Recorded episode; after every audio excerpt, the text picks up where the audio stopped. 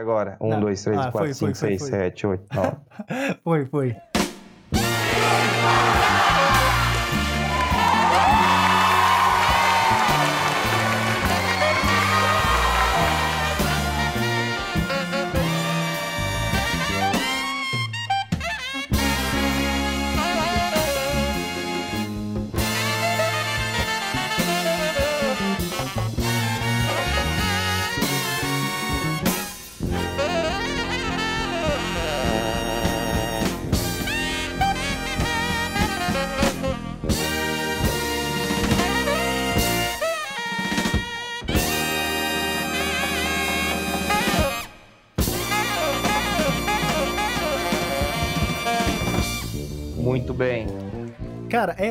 Você percebeu, né, cara? Quando eu chamei pra gravar, o meu cabo, ele, tipo, explodiu, tá ligado? Algo não quer que a gente grave. Exato, cara. E eu não sei porquê, tipo, ele do nada começou a dar aquele que eu te mostrei. Ele dava um ruído muito bizarro, muito alto. Mas agora tá um novinho aqui. E eu também tô com um suporte, cara, que eu comprei. Eu não sei se te falei. Mas, porra, tá bonitão aqui, na mesa. Igual o O... podcast profissional Ah, mesmo. Aí ô, quando. aí, aí sim, hein? É. Tá profissa, hein? Profissa. Aí quando eu paro de gravar, eu, eu deixo ele assim de ladinho, fechadinho. É o papo. Nossa, isso é show de bola. Sim. Daqui a pouco, daqui a pouco vai estar com, igual o Flow, assim, tipo, só que online. É, cara, é a minha intenção ter uma. Tipo assim, uma mesa de trabalho em que eu só sente e grave, tá ligado? Isso é muito show, cara. Eu, Sim. isso é muito show, cara. Eu acho muito foda isso. Porque senão você não, não grava tanto. Essa é a verdade. Como, como o pessoal do coach já gera um mindset. Isso. vai- Exatamente. Tem que ter um mindset de gravação.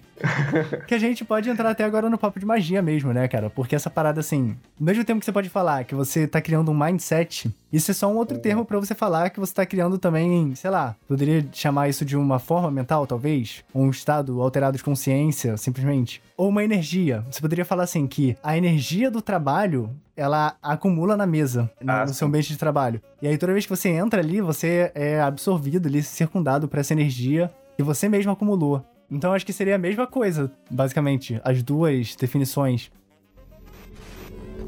É, eu acho que tá dando pau no meu fone de.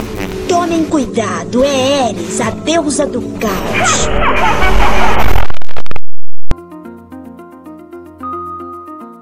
Agora eu tô usando o meu microfone de lapela, Aí que eu gastou. utilizo para o podcast. gastou, gastou. Tá bom o Aqui, som, pronto, cara, Bem tá bonitinho, igual, o igual o Silvio Santos.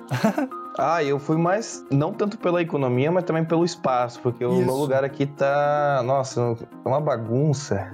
Tem álcool em gel aqui na mesa, tem duas canecas de café, tem chá, tem. Nossa, cara, tá uma bagunça aqui. É, cara, minha mesa também é zoada. É zoada. Eu penso em tentar melhorar isso, mas eu nunca melhoro, tá ligado? No dia a dia, sempre deixo tudo sujo assim também acumulado. É foda. Sim, mas voltando no assunto que a gente tava falando sobre formas, pensamentos e energias Mindsets. que se acumulam no espaço de ambiente. Isso, a gente Eu tá até usava- falando, né, sobre a mesma coisa, basicamente. Sim, e justamente eu usava cristais assim de. eram de calcita, eu acho. São cristais amarelos e tal, e energizava e deixava no ambiente de trabalho pra estudar e tal, pra poder gerar essa, essa motivação, essa concentração, porque eu me disperso muito. Sim. Aí tu começa a abrir uma página, começa a ver vídeo de YouTube e. e ah, tá louco, aí tipo já perde todo o foco. Sim, cara. E você acha que é eficaz na sua experiência prática, assim? Você acha que você tentar acumular ali gatilhos, digamos, né? Ou mentais ou acumular energia, associar certos objetos, um totem e tal, tu acha que isso é eficaz pra acessar esse estado de consciência? Eu acho que sim. Uma mesa limpa e preparada, pra mim é sempre bom. Mas o que sempre funcionou pra mim foi, foi sigilar. Uma Uhum. vez eu tava. Precisava escrever um artigo e fiz um sigilo e realmente me deixou obsessionado com, com o artigo em dois meses assim e tal. E o cristal não, não, não adiantou muito, assim, como que eu sempre me dispersava. Sentava pra fazer as coisas, mas eu me dispersava. Eu ficava muito tempo no lugar ali, tipo, me prendia bem, mas não, não, não me focava. Entendi. Eu acho que sim, vale a pena. Um lugar limpo, assim e tal, preparado só pra isso, seria o ideal, né? Mas só que a gente sabe que não, não é bem assim que funcionam as coisas. Sim, e eu me pergunto, cara, se tem a ver realmente com um aspecto seu que você projeta ali na forma como você se comporta. Tu acha isso?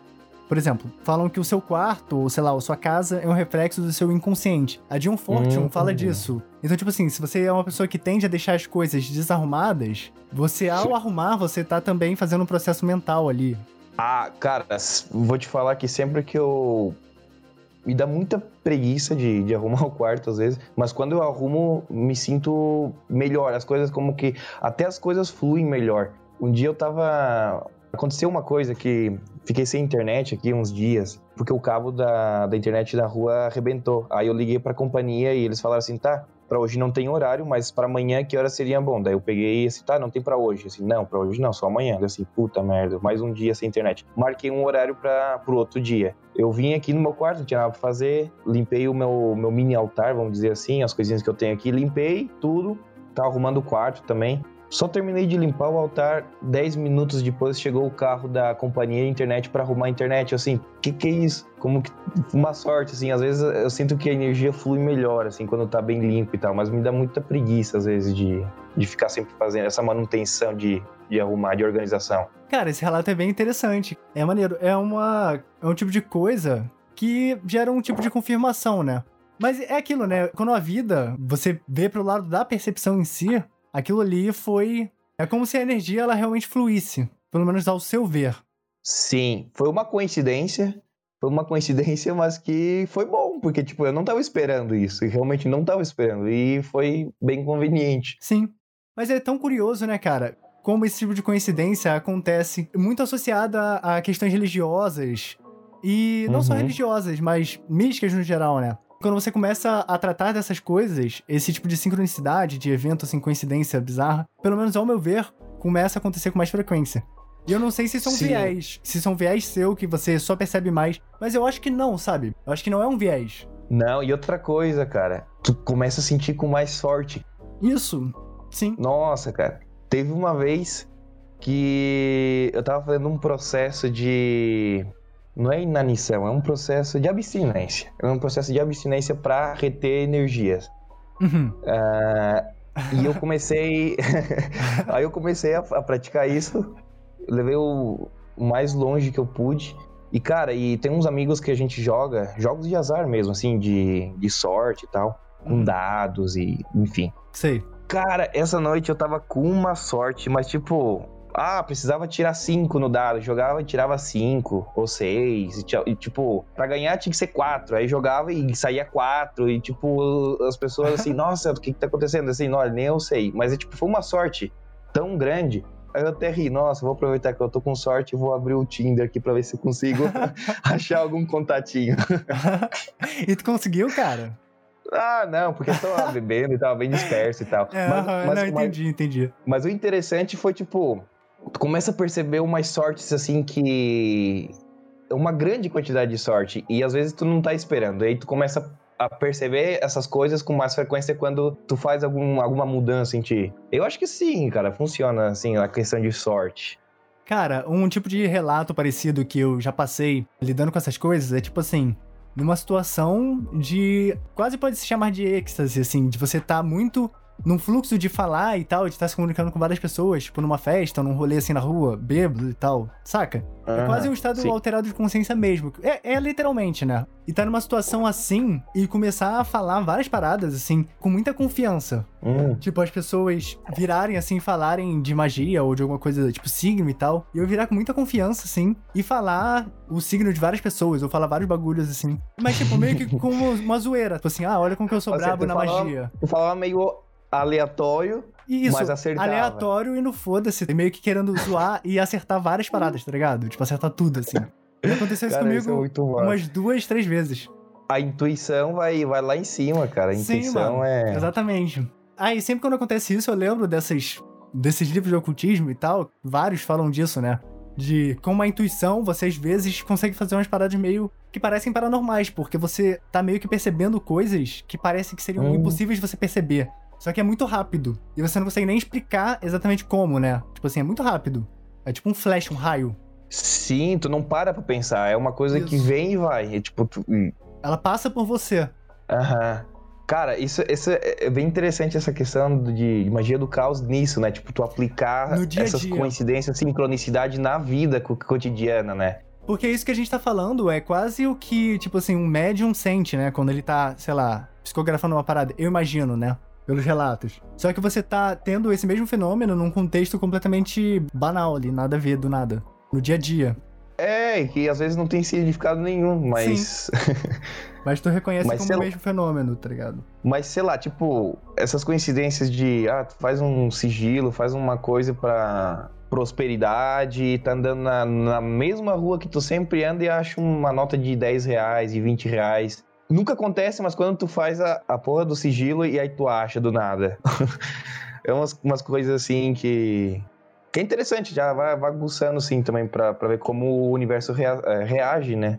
Cara, tu já fez aqueles testes, aqueles experimentos do Ascensão de Prometeu, que tem no final de cada capítulo? Tu fez algum? Não, cara. Eu fiz alguns. Alguns são muito fáceis de fazer. Tem alguns que são meramente simbólicos, que você faz, tipo, instantaneamente, assim. Ele fala, pensa tal hum. coisa. Aí você pensa. Uhum. Mas outros são, tipo, uma tarefa de casa mesmo. Tipo, faz tal coisa, assim, e vê no que vai dar. E é muito maneiro. Mas, tipo, como...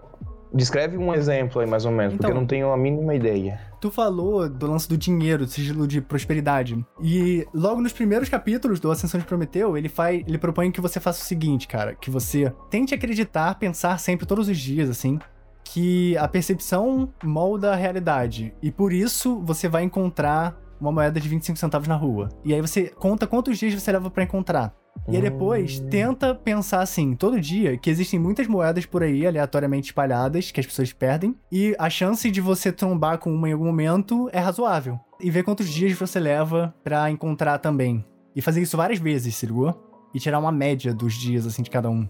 Cara, isso me lembrou uma técnica de intuição que era dado pelo, por Telema, se eu não me engano, que era pegar uma carta, bom, baralho de tarô, e tu tentar adivinhar ela. Aí tu tira. E se não é, ok. E tu vai outra vez, tenta adivinhar a carta. Aí se for, tu anota uma acertada. E tu vai, e, e baralho inteiro. E aí tu faz as, as médias de quantas vezes acertasse e quanto não. E tu vai praticando isso e tu vai vendo que tu vai melhorando as estatísticas. E, tipo, que aí tu vai, vai praticando a intuição realmente. E a adivinação, né? É, são, são exercícios muito interessantes. São bem meio científicos também, porque é uma, é uma forma de tu medir o resultado também. Cara, por isso que eu falo tão bem do Crowley, porque eu não sei se foi ele que criou essa parada, mas o Crowley, ele fazia paradas sinistras nesse sentido, de testar as coisas sistematicamente, anotar e tal, e repetir, e levar tudo ao limite. Isso é muito maneiro. Bardon também, assim, eu tenho que falar do Bardon, porque. é óbvio que eu tenho que falar do Franz Bardon. Mas enfim, o cara, o cara era muito. Nossa, o cara era muito tecnicista, assim, tipo, é, de fazer assim. Uh, tu pega, tu vai meditar, tu vai ter que concentrar em uma imagem, tu tem que ficar cinco minutos focado nessa imagem sem dispersar a mente. Cinco minutos. Quando tu conseguir atingir isso, tu pode passar pro próximo, pra próxima etapa. Ele era mais pra frente, porque tu vai gerando mais práticas de, de magia, magia e tal. E é assim, cara, o resultado tinha que ser exatamente como, como tu planejou. Não era assim como que, ah, mais ou menos, saiu mais ou menos. Não, tem que se saiu mais ou menos, porra. deu errado. Tem que é. fazer, tem que ser, ser, perfeito. Sim, sim. Isso é um grande problema também, porque muita gente acha difícil o sistema do Bardon, e é difícil porque justamente ele sempre focava nisso. Tu tem que fazer tal projeção de consciência, tu tem que ficar pelo menos cinco minutos aí sem poder sair do foco, não, e tipo, é muito difícil. Sim. E as pessoas acabam desistindo. Aí o J.R.R. Abraão, que é um que é o carpinteiro do universo, né, que é o próprio Raul Teixas descreve, ele foi um estudioso do Bardon e ele falava isso, porque as pessoas chegavam para ele assim, cara, eu tento fazer isso e não dá, não consigo. Tem alguma coisa que, que eu tô deixando passar? E ele falou assim, olha, eu também pensei assim, demorei muito tempo, mas eu comecei a seguir assim, fui pulando, fui ignorando o, o conselho dele para ser perfeito nisso e vi que funciona da mesma maneira. Então, tipo, de cada percepção. Aí o, o Abraão descobriu, tinha um cara que era um, um, mago muito famoso na época e tal. Eu acho que era alemão, não sei se era alemão ou tcheco, não, não, não me lembro, mas enfim diziam que era um, era um adepto do Bardon, só que depois ele descobriu que não, era o contrário. Então, tipo, muita coisa que o Bardon descreveu era algo que talvez não era necessário. Como o Abraão dizia, um feeling, um, um sabor que falta quando tu lê um livro de magia prática, que é a experiência do autor. Sim. Porque, tipo, tu vai fazer uma coisa, se não dá. E tu vai falando, olha, tu vai tentar fazer isso. Pode ser que aconteça isso, isso aqui. Isso é normal. Mas tenta seguir e fazer isso até chegar pelo menos a esse resultado.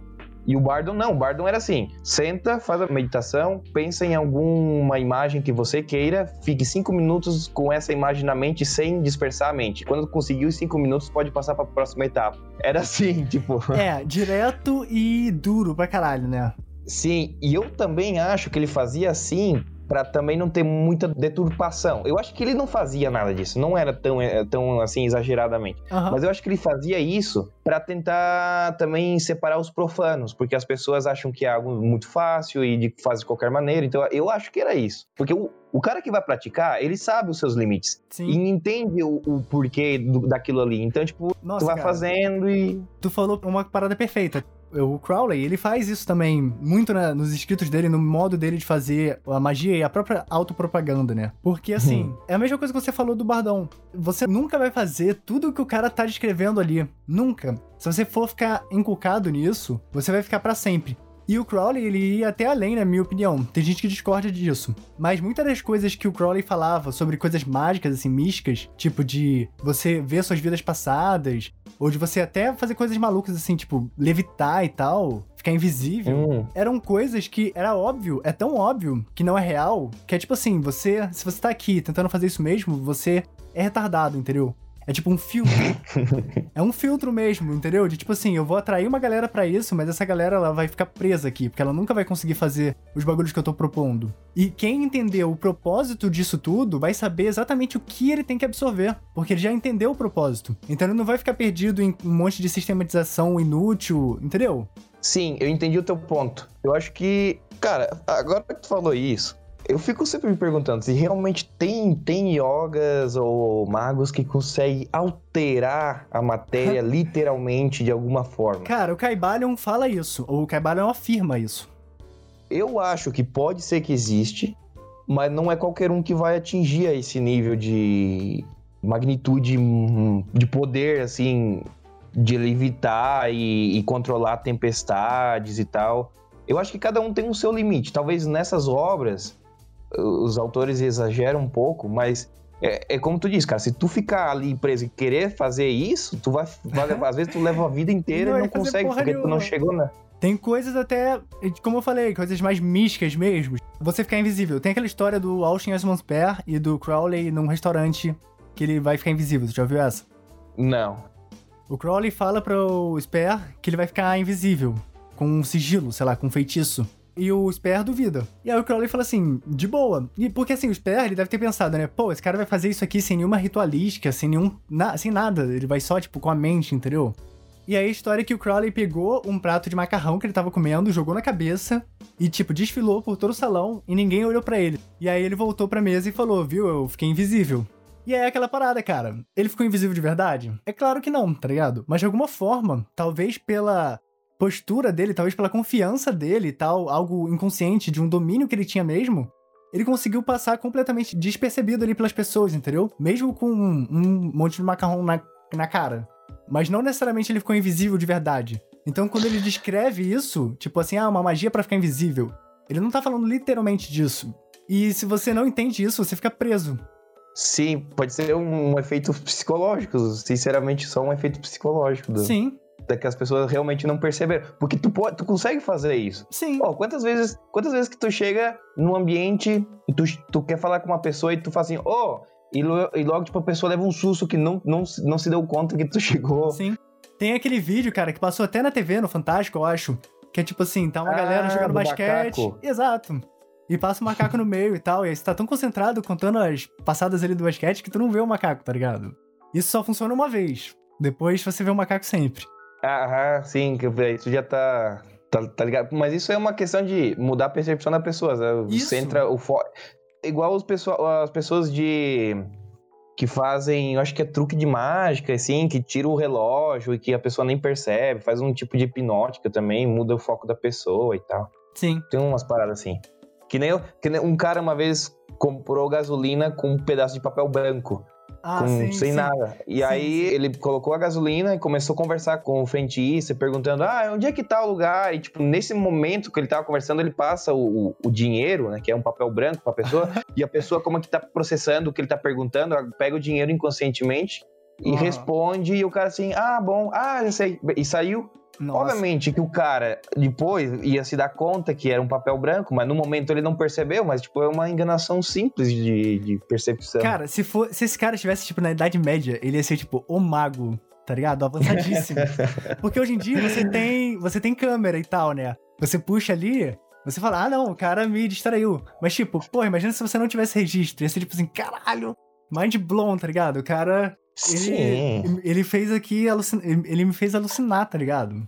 Às vezes o cara tem a memória, ele fala assim, não, eu lembro, eu vi a nota, tá ligado? Vou queimar na fogueira. É, mano. Sim, cara, é, as, as pessoas têm uma, uma ideia um pouco romântica e fantasiosa da, da magia. Sim. Essa é a beleza da magia do caos e tal, pra mim, né, ao meu ver. Você trazer totalmente pro foda-se, pro cotidiano. E, tipo assim, você conseguir aplicar isso em tudo, mesmo. Não fica E limitado. até a maneira como tu enxerga, né, é interessante, porque é como se fosse hackear a própria realidade. E, cara, tu falou do bardão e tal, eu acho muito interessante, cara. Porque essa bolha, ela existe, essa bolha do ocultismo e tal, mais... Mais ligado, voltado pra magia do caos, cordianismo, hermetismo e tal, né? Que é diferente de outras vertentes que não se misturam muito. Mas... Como, por exemplo, Ah, tipo, você tem, por exemplo, o espiritismo, que eu acho que não tem nada a Ah, ver, tá ligado? Ou Wicca. Tem a Ah, galera sim. dos arquétipos, do inconsciente coletivo, eu acho que não se mistura muito. Tem uma galera que é só gente é- isso. É só isso, entendeu? Só arquétipo Ah, e inconsciente sim. coletivo. acabam se limitando e é que magia acaba adotando um pouquinho de tudo, né? É, São técnicas de meditação, do hinduísmo, do budismo, técnica de clarividência que o, que o, que o médium utiliza e, tipo, e vai juntando isso e forma um a pessoa com habilidades para fazer praticamente quase qualquer coisa. Sim. Isso, isso é- essa é a beleza da, da magia para mim. Sim, essa teoria e tal, de você se tornar perfeito em como um ser e tal, tipo, construção da grande obra, eu acho muito interessante. Por mais que, assim, na prática, eu acho que isso acaba se tornando mui- algo muito distante. E se você for focar só nisso mesmo, é realmente uma coisa pra vida toda, né? Sim, ó, voltando no Bardon de novo. Quando ele, ele ensina a tu equilibrar os quatro elementos, né, no, no, no próprio ser, ele cita algumas, algumas técnicas de meditação. Ah, ele comenta, assim, se tu praticar tanto, tanto, tu acaba podendo controlar literalmente o elemento. Por exemplo, fogo, tu consegue manipular o fogo, às vezes até prender ah, fogo do nada e tal ou gerar um calor que nas pessoas hum, tu sente o calor e tu não sabe de onde que tá vindo porque não tem foco de chama e às vezes é só tu mesmo que tá provocando o calor, enfim. Ele fala assim: tem yogis que praticam a vida inteira para conseguir chegar a esse estado. Às vezes leva 40, 50, 60, 70 anos para conseguir chegar nesse nível. Só que tipo, pro mago não é interessante isso, porque ele não quer chegar a esse nível. Não é, não é necessário chegar a esse nível, não é? Cara, mas você não acha que isso é, de certa forma, uma banalização da prática? Tipo assim, é fazendo o advogado do diabo aqui, né? Porque eu não concordo 100% com isso, mas assim, muita gente vai argumentar que, pô, exatamente, você tá pegando uma prática que é, tipo, centenária, milenar, que as pessoas costumavam praticar ao longo da vida inteira, estudando com um mestre, e aí você vai pegar isso e vai simplificar ao máximo e vai fazer uma parada ali que, na real, é só uma paródia do que aquilo deveria ser. Tu acha que isso existe, acontece, ou é besteira? Olha, eu acho que a técnica em si ela não é detrupada. O problema é o quanto tu pratica, porque esses caras estão há 60 anos praticando a mesma coisa e os caras ficam praticamente 8 horas do dia fazendo meditações nisso, né? Visualizações e tal. O cara que tá. A gente, por exemplo. é, Ah, não sei, às vezes é 15 minutos num dia, 20 minutos num dia. Tipo, não é nada. Então a gente nunca vai conseguir chegar na habilidade do cara que pratica há 60 anos mas às vezes não é nosso intuito, às vezes é aprender com aquilo ali, às vezes aquilo ali também traz algo de bom pra gente. Total, cara. Eu concordo também contigo. Você pode até levar pra um lado mais fútil e tal, e realmente não conseguir abstrair nada daquilo, mas vai muito de cada pessoa, né? Eu acho que, tipo, quase toda prática minha que eu tentei, por mais que eu não tenha nem levado tanto adiante, eu aprendi alguma coisa mesmo. Sempre. Sim. E outra coisa, cara, a pessoa que não tá interessada ou simplesmente está com a curiosidade, vai praticar dois, três dias e vai largar e tipo, ah, isso é besteira e já, e pronto. Então, às vezes a, a prática também acaba sendo um filtro pra separar, né, o, o joio do trigo, né? Sim. É bem como a gente tava falando, né? Do lance lá do, do Crowley, do Bardão. de tu botar limites, assim, é, limitações. E eu comecei a falar disso, mas eu acabei parando, eu falei de outra coisa. Muitos dos autores desse meio do ocultismo, da magia do caos, discordianismo, hermetismo, dessa magia Golden Dawn, né, New Age, Telemann e tal, que eles fazem esse uhum. mesmo esquema de treinamento, onde você tem que ficar. Começa com imobilidade, aí você faz exercícios de respiração, meditação, visualização de formas geométricas e pá. Até tipo Rosa Cruz. Acredito que até algumas maçonarias mais místicas e tal tenham essa parada. Devam, devam ter esse mesmo treinamento. E por que que tu acha que isso acontece, cara? Por que que tu acha que tem esse consenso? E assim, é realmente eficaz isso ou é só um filtro mesmo? Se você passar cara, por isso aqui eu... e não desistir, você é válido. Eu, para mim, para mim, funciona e tem que ser assim porque é assim que funciona. Ou seja, os caras foram lá no Oriente, aprenderam com os hinduístas, com os budistas. Os caras viram que a coisa funciona e os caras ensinam dessa maneira e é verdade, cara, porque se tu não fazer, por exemplo, esse pessoal que vai nos grupos pedindo sigilo servidor pra, pra curar a dor de barriga do gato, ou que precisa passar na escola, os caras pegam a, a coisa pronta e muitas vezes não vai funcionar porque justamente a pessoa acha que é, é magia fantasiosa, cara. É, tipo, é. tu escreve uma coisa assim, coloca um desenho e essa coisa falta energias assim. Não, cara, porque a força é mental. Então, tipo, Sim. tem que ter controle da, da mente com visualizações, com foco, concentração, para gerar essa, essa energia moldando a sua intenção e carregando. Olha, na verdade, isso é um ponto muito central entre, entre o que funciona, o, o que eu tentava fazer antes disso e quando eu comecei a praticar essa, esses exercícios, começou a fazer sentido e, e funcionar. Para mim, isso é fundamental. Tem que fazer, cara. E sempre que eu me relaxo um pouco e tento fazer alguma coisa, não dá certo. E quando eu volto e começo a praticar e re rebalancear as coisas, as coisas fluem melhor, melhor. Cara, eu acho que, assim, um dos principais problemas de você usar um servidor público, um sigilo público, é que você não tem nenhum vínculo emocional com aquele servidor, aquele sigilo. Assim, se você pegou ele pronto na internet, o que deveria. Sim. Você não vai ter nenhum. Você não tem nenhuma relação com aquilo. Você acabou de conhecer aquela energia ali, entre aspas, e aquela forma mesmo. Talvez, se você conseguir realmente ter um domínio muito forte do que você falou, de um estado, induzir um estado de consciência e tal, né? E da toda a prática ritualística muito bem, com muita desenvoltura mesmo, e conseguir incorporar aquilo como só mais um elemento, né? Talvez você consiga abstrair um fruto melhor daquilo. Mas eu acho que você. Eh, realmente essa parada de você só pegar ali como uma parada completamente reciclável e tal. E como se fosse um fast food, não faz nenhum sentido. Eu duvido que alguém consiga algum resultado fazendo isso a pessoa ela pode, se ela tem um controle né, da, do, do foco, da mente, da postura e tal, ela pode gerar um, um vínculo emocional artificial no momento e é o que vai fazer o negócio funcionar. Porra, mas aí a pessoa tem ela... que ser muito braba. Tem que ser. Aí o cara é magão, mano. Sim, Sério? realmente, porque tipo, ela vai praticando isso ao longo dos anos e acaba conectando. Porque, por exemplo, tu vai fazer um. Por exemplo, uh, vou meditar o Bardon fazia ter essa técnica de desenvolver esse tipo de sentimento. Por exemplo, ele falava assim: agora você vai tentar dominar o elemento do fogo. Tu vai ter que meditar e tentar sentir o teu corpo quente. Tem que tentar gerar a sensação de calor. Cara, eu fiquei três meses nessa merda. Não conseguia de jeito nenhum, porque é muito difícil.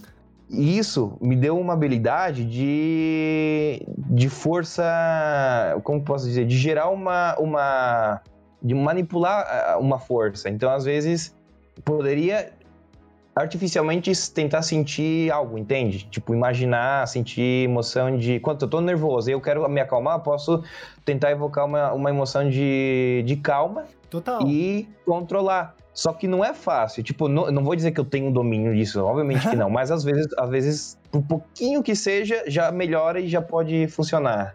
Cara, eu me sinto assim em relação também a, tipo, a lei do ritmo e tal no hermetismo, esse lance de você aplicar isso no teu dia a dia, num ponto de tipo assim, se eu me sinto muito mal, eu sei que é só uma questão de perspectiva, digamos assim, de fluxo energético para isso ir pro o extremo oposto, entendeu? Eu só tenho que saber manipular as coisas hum. da forma, entendeu? Meio que se você aplicar no dia a dia.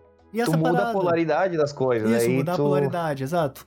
Ah, isso é interessante. Tentar fazer isso na prática. E na, na sua própria cabeça também. Então, tipo assim, né? Eu tô muito mal, eu posso ficar muito bem. É a mesma energia, entendeu? Só tem que ir pra outra polaridade. É, isso, isso é bem interessante, bem interessante. E teoricamente o mago, né, é o cara que ele teria todo esse poder, essa capacidade mental de evocar qualquer estado mental ali instantaneamente. Seria basicamente isso.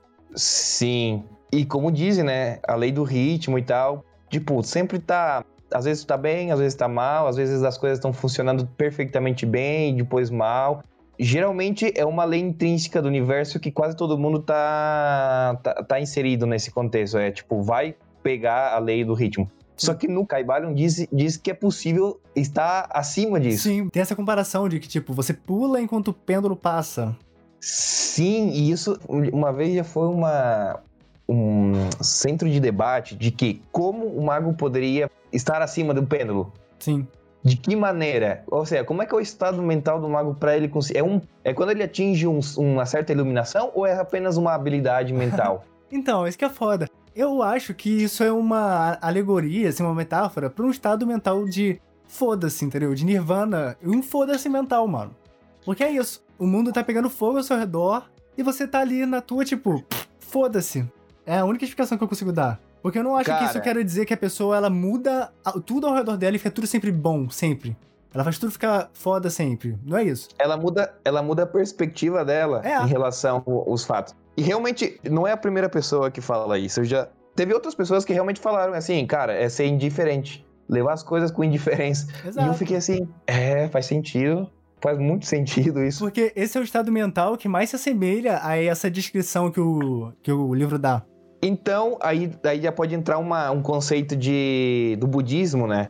Tu aceita, não vai lutar contra isso porque não vai mudar, tu aceita e se molda e arranja uma solução ou vai para outro caminho. É como a água, né? Isso. ela chega num obstáculo, ela aceita o obstáculo, ela passa por ali, segue o caminho, mas de uma maneira, maneira diferente. Ela vai acabando se transformando, né? Em outro, outra forma e tal.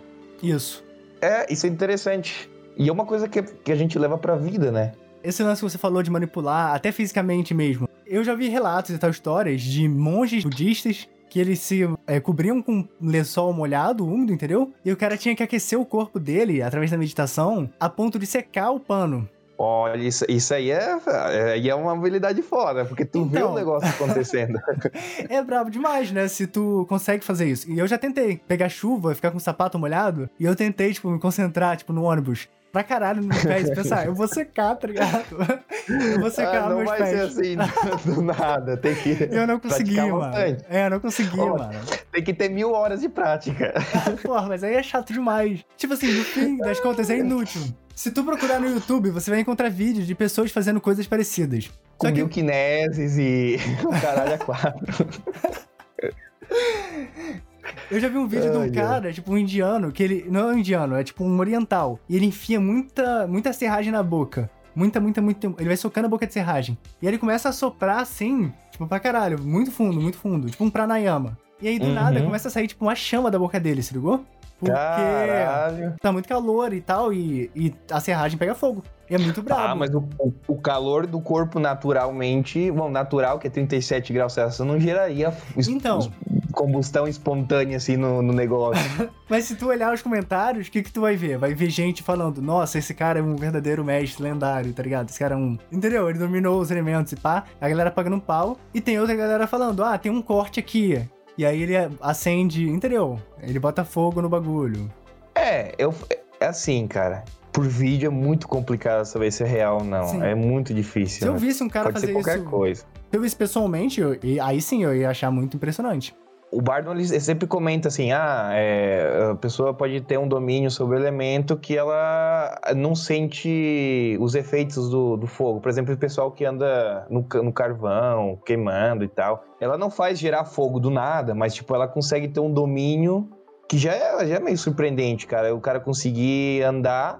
Não sei se depois gera um- uma bolha. Obviamente pode ser que gera, mas o cara às vezes nem sente dor, às vezes não sentiu o calor. Às vezes pa- passa como se fosse nada tem as bolhas de calo, de, da queimadura depois, o corpo recupera, mas só o fato de ele ter essa habilidade de conter a dor, cara, já é impressionante também. É, cara. Será que essa parada de andar no carvão não tem a ver com uma parada, tipo assim, de distribuição? De tipo, tu tem que pisar bem, com o pé bem esticadinho, sei lá. Ou será que é uma parada de Olha, estado cara. mental? É estado mental ou é técnica no pé? Uma vez eu tentei passar numa fogueira de São João, fiquei duas semanas com o pé queimado. Cara.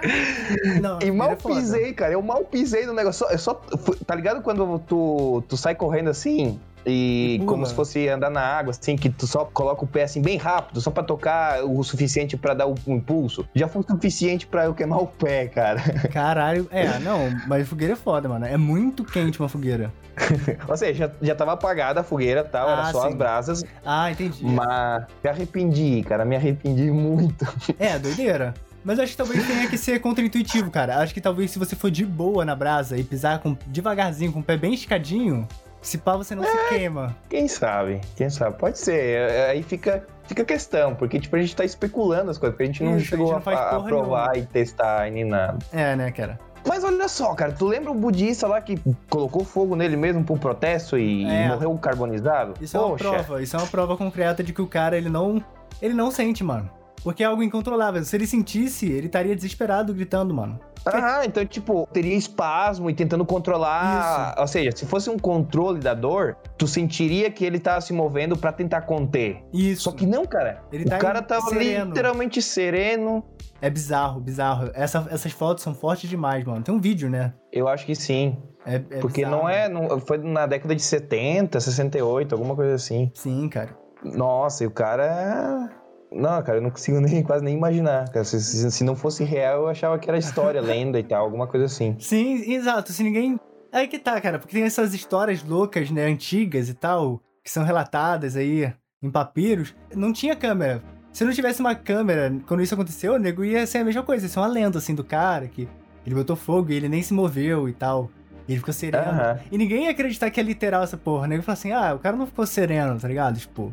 É, ia virar lenda urbana do Gugu, passava no Gugu assim, essas coisas. Exatamente, cara. Não é só uma maçã, querido. Quem comandar seu poder secreto é capaz de destruição em massa.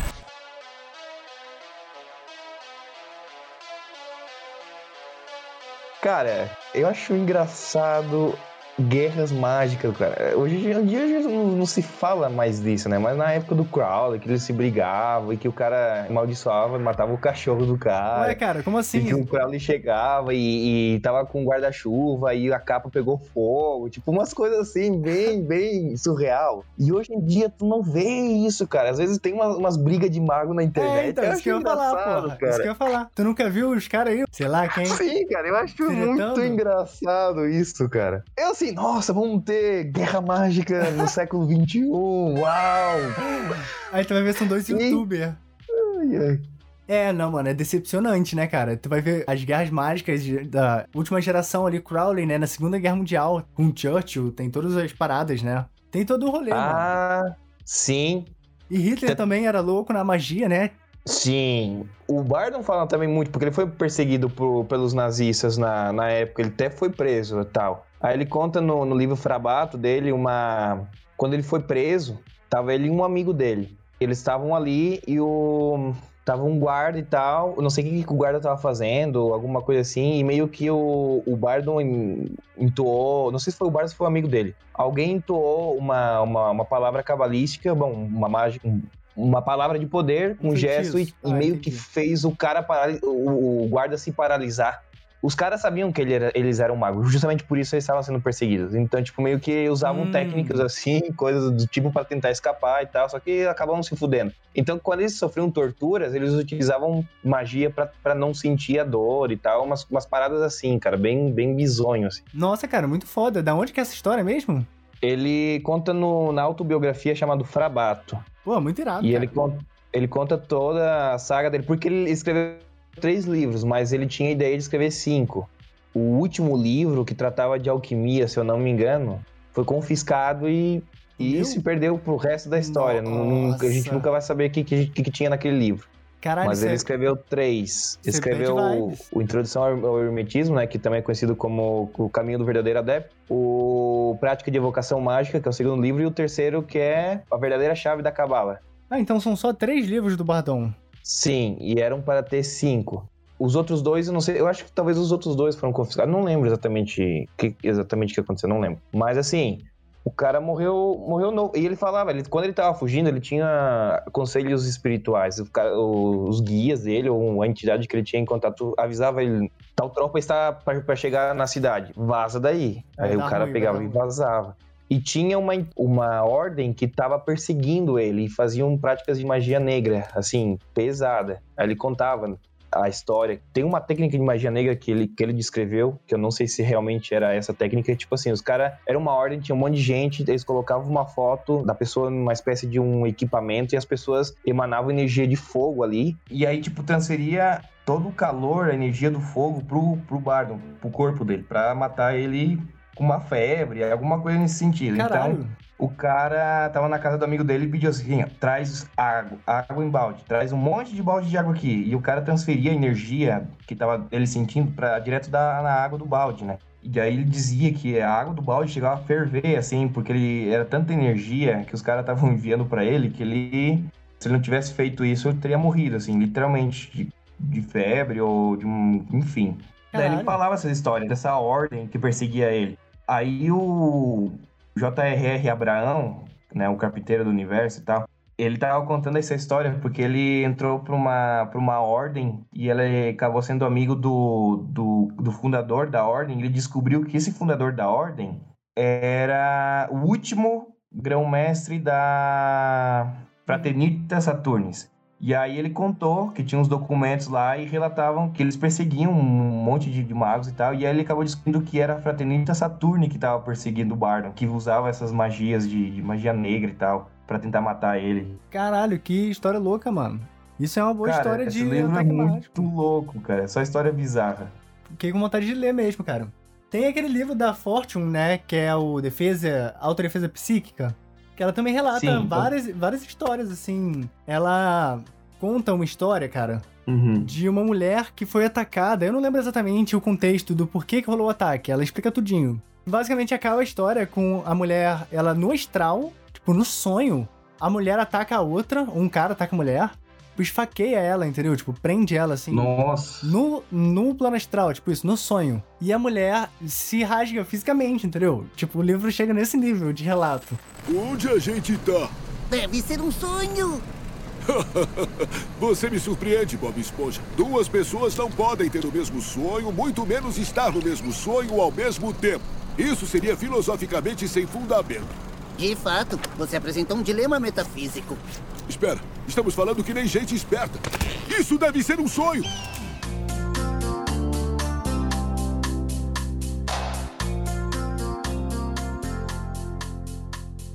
Cara, eu li esse livro faz muito tempo e tem histórias, obviamente, que eu não lembro, mas, cara, é fantástico esse livro, cara. Fantástico. Sim, cara. E aquilo, ela não chega a dizer se essa história é verdadeira na opinião dela ou se, tipo, foi exatamente isso que aconteceu. Ela dá o relato ali. Ela, inclusive, dá a fonte, acho que é de uma revista. Ah, ela elucidava os perigos, né? Da, de... Isso, cara. Não é assim, simplesmente sair, né, por aí no astral.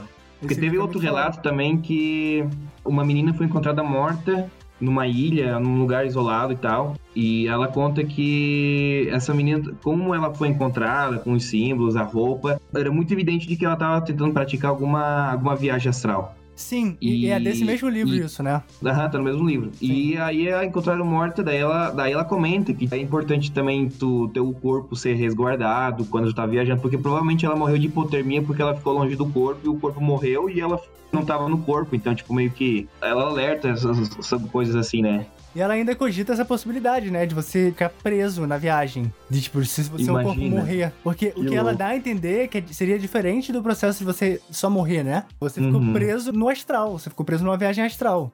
Seu corpo se fudeu. Agora você tá ali, tá ligado? Como um fantasma. Deve, deve ser tipo um, como um coma, né? Tipo, a pessoa, o corpo entra em estado vegetativo, né? Tipo, não responde, não faz nada e que agoniante isso. É, mano, uma doideira. É, mano, esse relato é muito foda também, é muito interessante. Cara, vou te perguntar se tu nunca teve alguma sensação parecida. É, eu tava num sonho que era um pesadelo. Eu acho que até comentei isso em algum episódio de podcast contigo, inclusive, na Discast, né? Não, não aqui. E, tipo, eu tava com um amigo na casa dos meus pais, e esse meu amigo, como que não era meu amigo, era como que ele se transformou e queria me matar. Então eu peguei para me defender e acabei matando ele. E aí, tipo, deu um gatilho de que, ah, isso é um sonho, né? Tipo, vou acordar e tal. E não acordava, cara. E eu tava assim, não, isso é um sonho, tem que ser um sonho. E, tipo, eu tava consciente dentro do sonho, só que eu tipo, queria acordar e não acordava. E eu assim, puta merda, isso não é um sonho, tô fudido. Acabei Caralho. com a minha vida, né? Vou preso. E durou um, um, um período de tempo, comecei a me aterrorizar dentro do sonho, porque eu não conseguia acordar, cara. Caraca. Até que eu acordei e, e, me aliviei assim, puta merda, era um sonho. Ai, que alívio. Cara, foi um alívio tão grande. Nossa, mas que parada, que sensação horrorosa, mano. Tá maluco, coisa bizarra. Sim. Tu imagina ficar preso no astral, cara? Tipo, é... não conseguir... Vou... Isso é louco, mano. Horrível. E, cara, eu, já, eu nunca tive exatamente essa sensação, mas eu já tive, tipo assim, ter um sonho e não perceber que era um sonho, mas parecia que o fim nunca chega, tá ligado? Começa a acontecer várias paradas horríveis. E, tipo, não parece nada que é um sonho. E aí você, quando você acorda, você chega a ficar aliviado, tá ligado? Sim. Caralho, né? Acredito. Nossa, é foda. Aí você vê que tua vida não é tão ruim assim. Não. Pode ser pior. Pode ser muito pior, cara. Eu atualmente eu tô. Eu comecei a ler umas coisas de onironáuticas, assim, de sonhos lúcidos. Eu, eu tô tentando voltar a ter. tentar ter sonhos lúcidos outra vez, assim, para estudos psíquicos mesmo, assim. Eu acho interessante. Eu acho tô muito maneiro, tempo. cara. Só que eu não sou bom nisso, não. Eu tenho um amigo que até participou, é o cara que tá aqui no grupo do Discord offline, que é o Satanzinho, tá ligado? Uhum. Ele é muito ligado nessas paradas de sonho e tal. Oniro, é, onironauta, né? E, cara, ele tem vários relatos, várias histórias, assim, muito maneiras, de tipo, ao longo de semanas e tal, até anos, e construindo um. como se fosse um templo astral, só que nos sonhos mesmo, nos sonhos lúcidos. E construindo uma mesma história ou um mesmo lugar onde ele tem vários sonhos, entendeu? E eu nunca tive esse nível de controle, nem perto disso. É muito foda isso. Tu é louco. Ah, tipo, templo astral usando só a imaginação é uma coisa, agora usando o sonho, nossa, cara.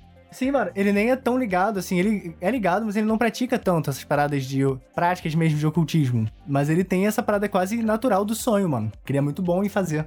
Nossa, eu o máximo assim de controle é me dar conta que eu tô dentro de um sonho e tentar brincar e testar, voar, umas coisas assim meio loucas, assim, mas tipo, dura muito pouco, porque eu acabo acordando. Uhum. Porque tu faz alguma coisa e tu leva um susto dentro do sonho e tu acorda, então, tipo, Isso. meio que o que sempre acontece comigo quando eu tô no sonho lúcido é que eu vou voar e aí me dá um frio na barriga de voar e isso me faz acordar, tá ligado? Aham, é, sim, é, é, é foda, né? Tipo, pô, tá ali no, no, bem legal e de repente tu acorda assim, bah. Mas comigo o sonho lúcido é sempre aleatório, nunca consegui induzir. Ah, eu também, cara. É, é aleatório também. É, é quando dá um, um, gatilho de que eu vejo alguma coisa e, e me desperta a pergunta: isso é um sonho. Aí eu acordo, assim, dentro do sonho. Mas é, assim... não consigo também induzir assim, ah, hoje eu vou, vou dormir e vou ter um sonho lúcido. Não, não, não cheguei nesse nível ainda. Cara, uma coisa que já aconteceu comigo é de eu, tipo, ouvir coisas dentro do sonho como se fosse uma voz quase celestial minha, ou até mesmo sons reais. Isso é uma parada muito bizarra. Parece que é outro tipo de som, parece que é um som real, ele é diferente do sonho. Hum. E já, tipo assim, eu já ouvi a música do despertador dentro do sonho, entendeu? De uma forma muito esquisita.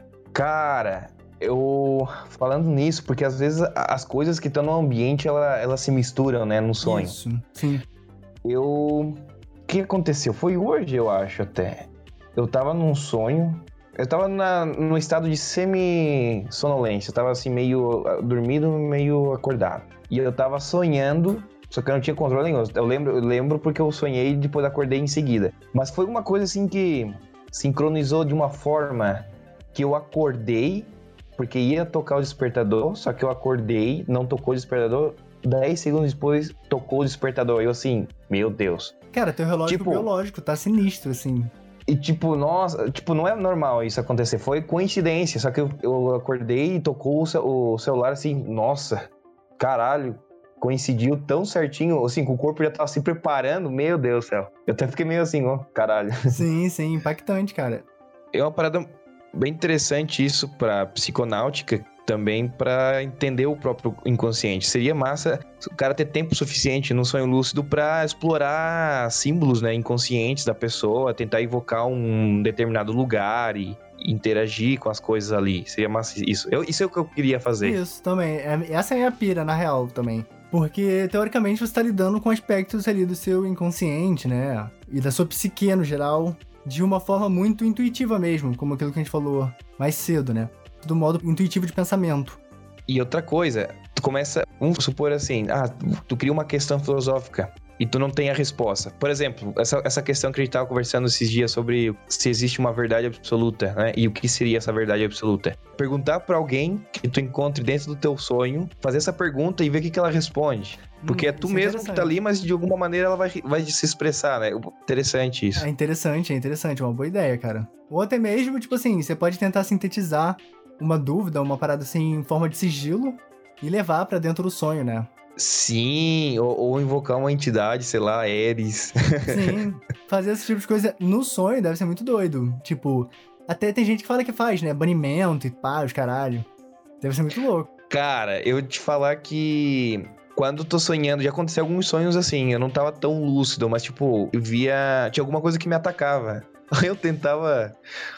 Tentava banir e não, e não funcionava. Cara, era uma guerra mental, na verdade. Tipo, Caralho. Tipo, falava palavras de poder, só que a coisa ficava e te afrontava e tu tinha que forçar, era como se fosse um cabo de guerra mental, literalmente, você ah, ter mais força. Sim, Battle of Wills, a batalha de vontades ali. Sim, cara, é uma coisa muito é muito parecida quando tu tá meditando. Tipo, tu quer se concentrar em tal coisa e tua mente se dispersa, tu volta pra cá, e tu Sim. se dispersa, volta pra cá. É muito interessante isso. No, no começo nunca funcionava, até, eles até riam de mim. ai, ai. Cara, mas eu tenho tão gravado na minha mente esse lance de, pô, qualquer ameaça psíquica, mística e tal, a primeira coisa é o banimento, que eu acho que se num pesadelo ou num sonho eu fosse atacado por algo místico, né, ou espiritual, pá, eu teria o instinto inconsciente de fazer um banimento, tá ligado? Eu acho que eu tenho essa proteção mental. Aham. Não sei se funcionaria, assim, né? mas eu ia tentar. Só, só, que assim, né? Tipo, qual é o tipo de banimento que tu ia fazer? O RPM. Tipo, se tu, se tu parar pra pensar, o RPM, tipo, demora. Então, tipo, até tu terminar o negócio Não, é. já... Mas tem que ser assim, no momento que você começa a fazer, já cria o círculo, tipo, já, já visualiza o círculo ao teu redor e os pentagramas, tipo, automático, tá ligado? Ah, aí tu só entendi, começa a mandar... É, aí tu só começa a mandar o nome dos anjos, tá ligado? Mas é interessante isso, porque realmente é, é a primeira coisa que tu tenta é afastar essa coisa, ou bloquear para não chegar perto. E realmente é isso que acontece às vezes, eu acho. Sim, mano, visualizar. Porque acho que assim, a vantagem de você estar tá num sonho e você tá fazendo tipo um banimento é você poder realmente. Você não vai fazer com os limites do físico, tá ligado? Uhum. Você vai, tipo assim, projetar uhum. o, o, círculo inteiro ao, instantaneamente.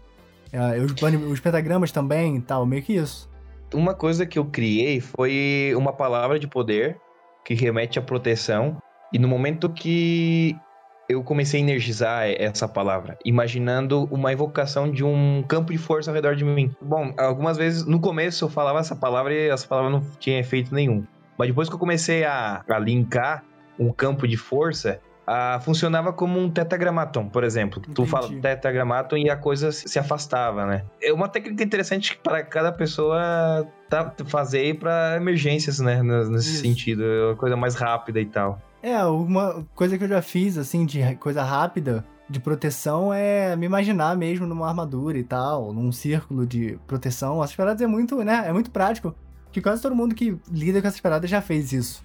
Ah, e é engraçado como a, o inconsciente processa. A gente faz conscientemente aqui e o inconsciente ele se prepara para o momento. Tu não tá, não tá no controle, tu não sabe o que tá fazendo. Tu, se realmente tu, tu acha que tá sendo atacado, o inconsciente automaticamente projeta essa resposta automaticamente. É porque nos sonhos que aconteceu eu era um observador, eu só tava observando as coisas. Entendi. Eu não tinha, eu não tinha o controle. Então, tipo, meio que o, o inconsciente fez tudo sozinho e eu sentia como observador, mas, tipo, não tava consciente do que eu tava fazendo. Só que ele fazia exatamente as coisas que eu fazia no físico, né? Conscientemente. Cara, mas é tipo assim, se você fosse no banheiro cagar, você ia se limpar quando você saísse. É uma parada que tá tão condicionada no teu cérebro que é natural do teu ser, eu acho, entendeu? Tipo assim, você tá sobre. A... É igual um reflexo mesmo, tu cai no chão, tu bota a mão na frente.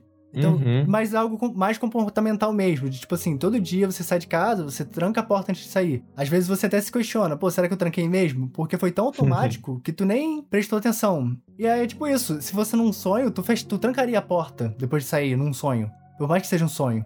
Porque Aham. é algo que já tá ali no teu cérebro, num- é um sinônimo de normalidade, né? É, já tá no inconsciente, né? Já tá automático. Cara, tu nunca, nunca sonhasse contigo mesmo? Comigo mesmo? Sim. De- é, cara, então, mas assim, como se você sonhasse em terceira pessoa. Você se vê. Não, tu se encontrar contigo mesmo. Não, cara, acho que não. Nesse nível de Cara, é muito não. Matrix isso, cara. É, Matrix, cara. Mas era, era, tipo assim, foi um confronto mesmo de clones, assim, tipo, eu sou você, ou era só alguém que parecia Sim. você? Cara, eu vou- te contar. Eu tava na casa da minha avó, isso foi na. um pouco depois que o meu avô morreu. Eu tava na casa da minha avó, pra ela não dormir sozinha. Ou seja, isso é um sonho, tá? Porque na vida real eu nunca fiz isso.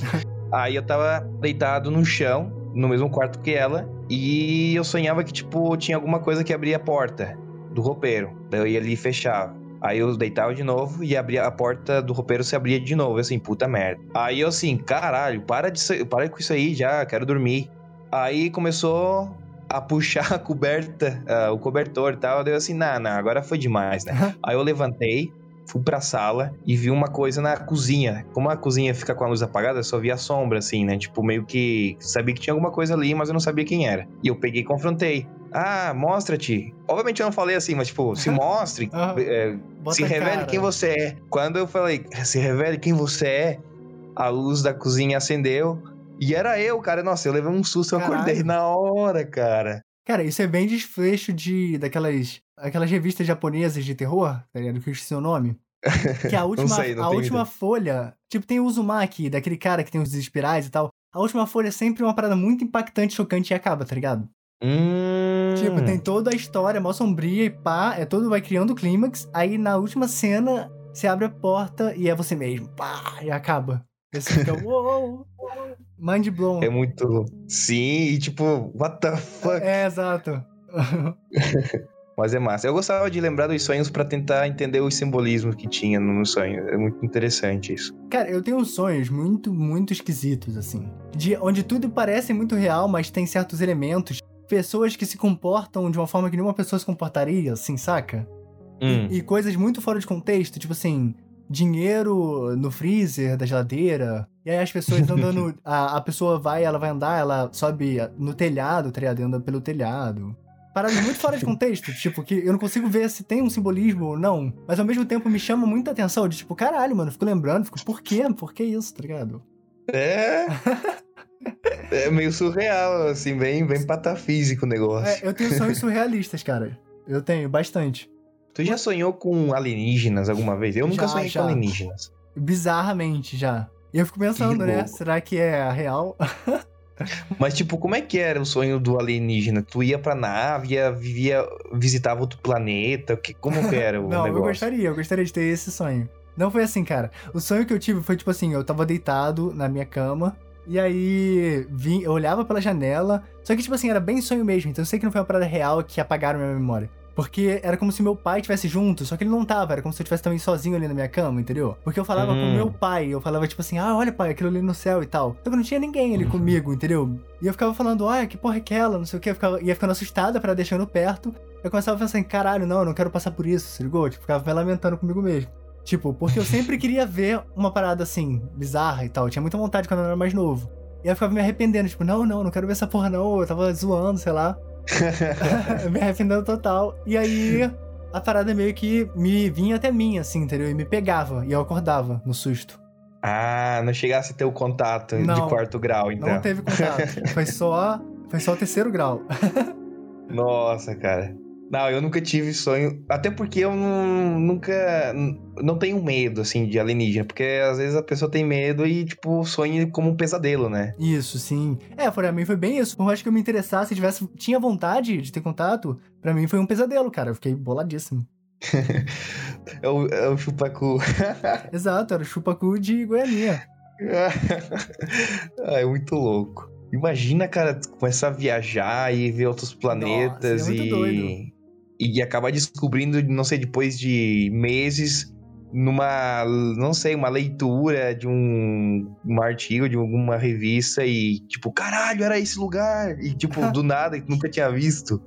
É igual o início de RPG, você tem um contato assim de verdade, tá ligado? Com uma parada extraterrestre se elevado, pá. você ia mudar a sua vida pra sempre, mano. Você ia deixar tudo pra trás. Eu, pelo menos, iria fazer isso. Se eles me permitissem, tá ligado? Eu vou viver aqui, conhecer várias galáxias, tipo Star Wars e tal. Foda-se. Ah, seria massa. Entrar pra, pra, pra frota estelar. Exato. Star Trek, assim, total. Você tinha que desenvolver um método de comunicação, né, mano? Porque será que eles Ah. teriam telepatia? Por, te- por telepatia. É, tem que ser, né? Porque os alienígenas sempre tem que ser boladões na magia, né? Isso é uma parada que já é cânone da história da ufologia. É verdade. Poderes psíquicos e médiums. Sim, mano. Igual, igual, igual aquela parada do, do, do filme Contatos de Quarto Graus que usava os Anunnakis, que possuía corpos humanos e que explicaria os demônios e essas coisas bem, bem loucas, assim. Sim, isso foi canonizado, cara, pelas pessoas. Eu descobri os Anunnakis com esse filme, cara. É, eu foi a fiquei primeira um, vez um também. sumário, fiquei obsessionado. Deve ter um, um Anunnaki, um sumério, assim, de obsessor, porque eu fiquei muito, muito obsessionado com, obcecado com isso. Mas é, é muito bacana, cara, a história do, dessa mitologia Anunnaki. É muito louco. E Mas E é, até hoje-? Anunnaki existiu mesmo essa porra ou não? É viagem. Cara, dizem.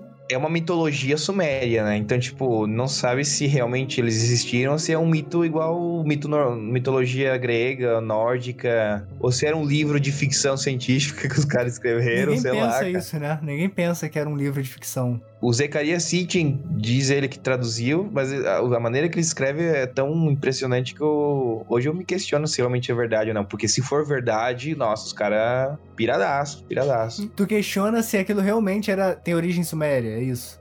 Não, se realmente é, É era essa tradução. Ou se Ah, tá, realmente ele tá. traduziu verdadeiramente as tábuas sumérias, né? Porque os sumérios descreviam com, com tanto detalhes algo cientificamente que a gente só descobriu no século passado que eu fico assim, nah, não. engenharia genética. Caralho. Não, assim, é, né, avançado. não pode ser. É, mano, sei é, lá. é questionável, é questionável. Que tipo, que a- o Enki f- criou o homem que se chama Adamo, colocando uma semente Anunnaki dentro de um ovo Anunnaki que foi inserido dentro do macaco. E que isso foi manipulado com materiais da Terra, porque os materiais de Nibiru acabavam matando, tipo, literalmente manipulando o espermatozoide com o óvulo e a placa Petri do, do mundo de Nibiru esterilizava e os caras tiveram que fazer uma placa Petri com a terra, ou seja, literalmente usar um barro. Aí tu fica fazendo essas conexões com a Bíblia, tipo, Sim, sim. caralho.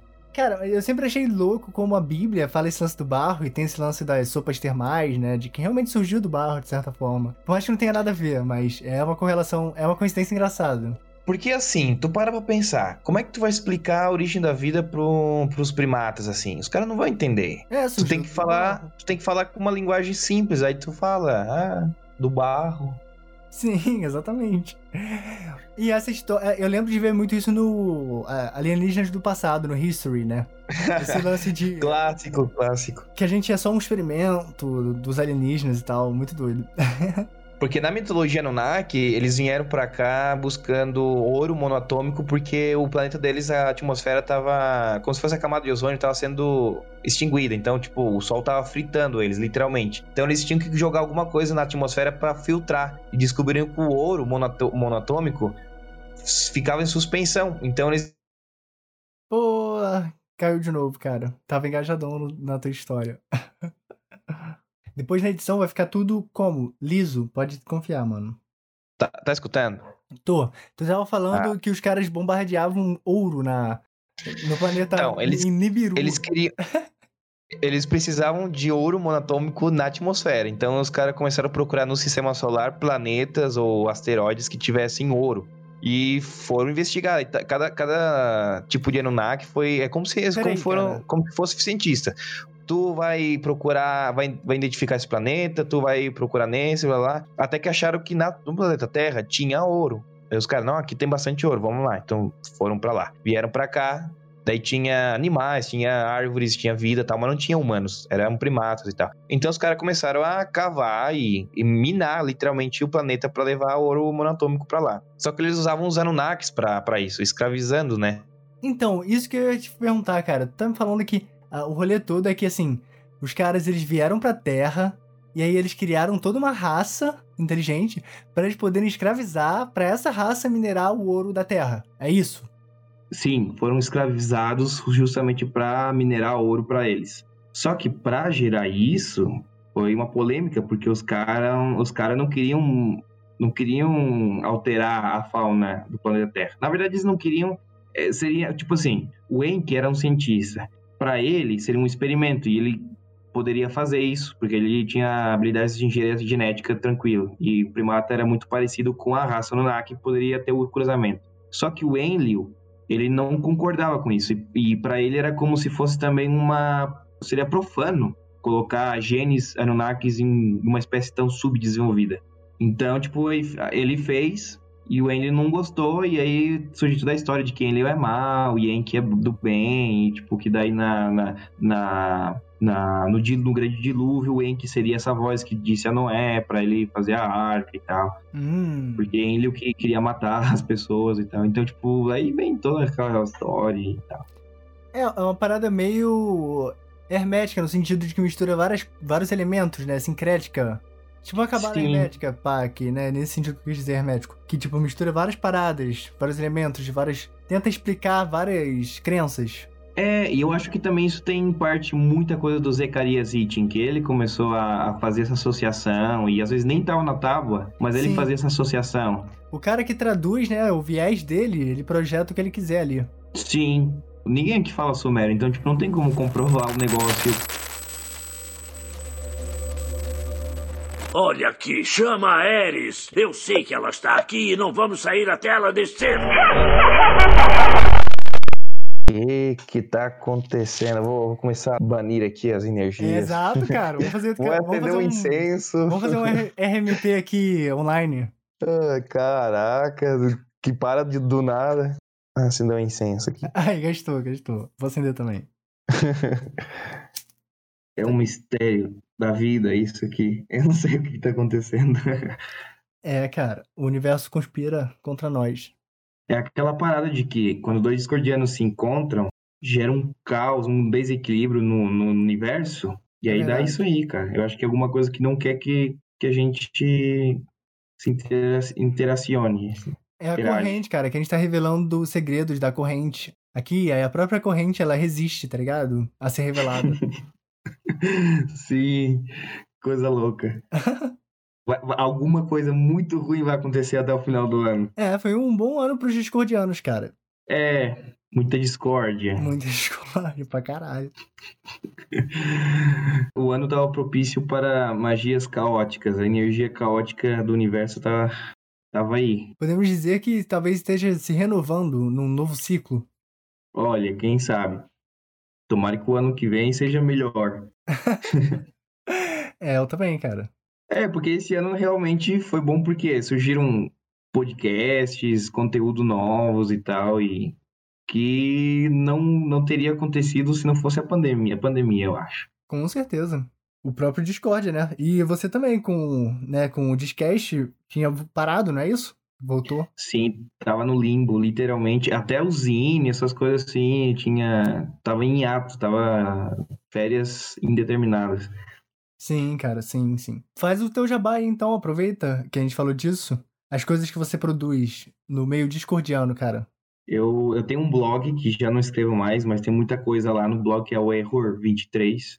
Se você não conhece e quiser ver uns nonsense e ter uma pira meio psicodélica, pode ir lá. Tem muito conteúdo lá. Tem o podcast que que é a Discast, né? Que é a sua rádio intergaláctica. E também tem zines que escrevo e, e, e lanço aí de maneira gratuita para discordianos a cada estação, né? Cada estação discordiana do ano, né? Que são cinco, né? Então, tipo, vai, vai sair um agora em muito breve, assim, até dezembro vai sair um. E é, cada zine é temático, então essa temática dessa vez vai ser patafísica. Se você não sabe o que é patafísica, vai, pode descobrir um pouquinho sobre isso, saber mais e entender menos sobre patafísica, praticamente isso. Muito bom, cara. É, tem. Eu vou mudar o meu pseudônimo. Ah, Agora eu sou o Dark Knight, mas eu tô Sim. tentando mudar o meu pseudônimo. Vou. Tenho dois possíveis. Eu acho que eu vou mudar para. Deixa eu ver como é que é o nome aqui. Nem lembro. Eu nem lembro. É o. Vixe, mano. Tu tá em silêncio ou caiu? É, mano.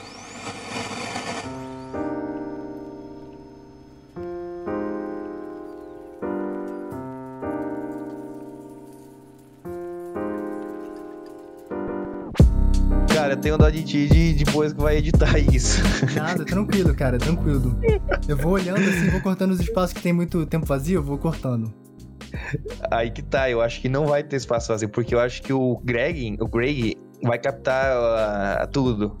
Tô te falando, vai captar tudo. Não, mas. Tu vai boa, escutar, vai escutar eu assim, um, dois, três, um, dois, três, tá Ah, escutando. Tu vai- cê- ah. Pode ter certeza que vai estar vai tá gravado isso aí. Nossa, mas muito bom, cara. Tem um material bem nonsense ali curtindo da gente. Sem se ouvir falando, tá ligado? Ai, ai. Não tô ouvindo, cara. Não, que merda. Nada ainda, cara. Caralho. Nada? Nada, nada, nada, nada. Tenta sair, isso. Nada, nada, nada. Mas que caralho. Hello? Ah, mas, cara, foi um prazer, cara, participar. Até porque eu tava cobrando já isso há um tempo.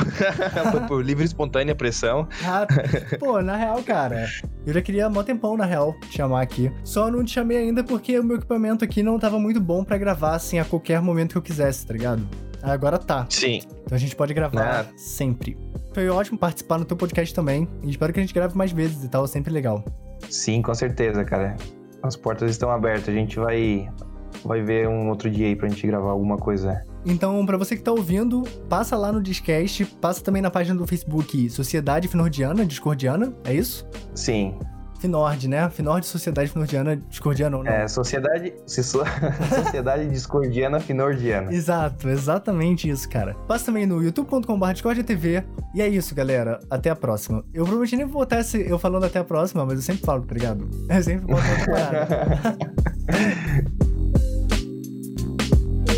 Que maçã esquisita!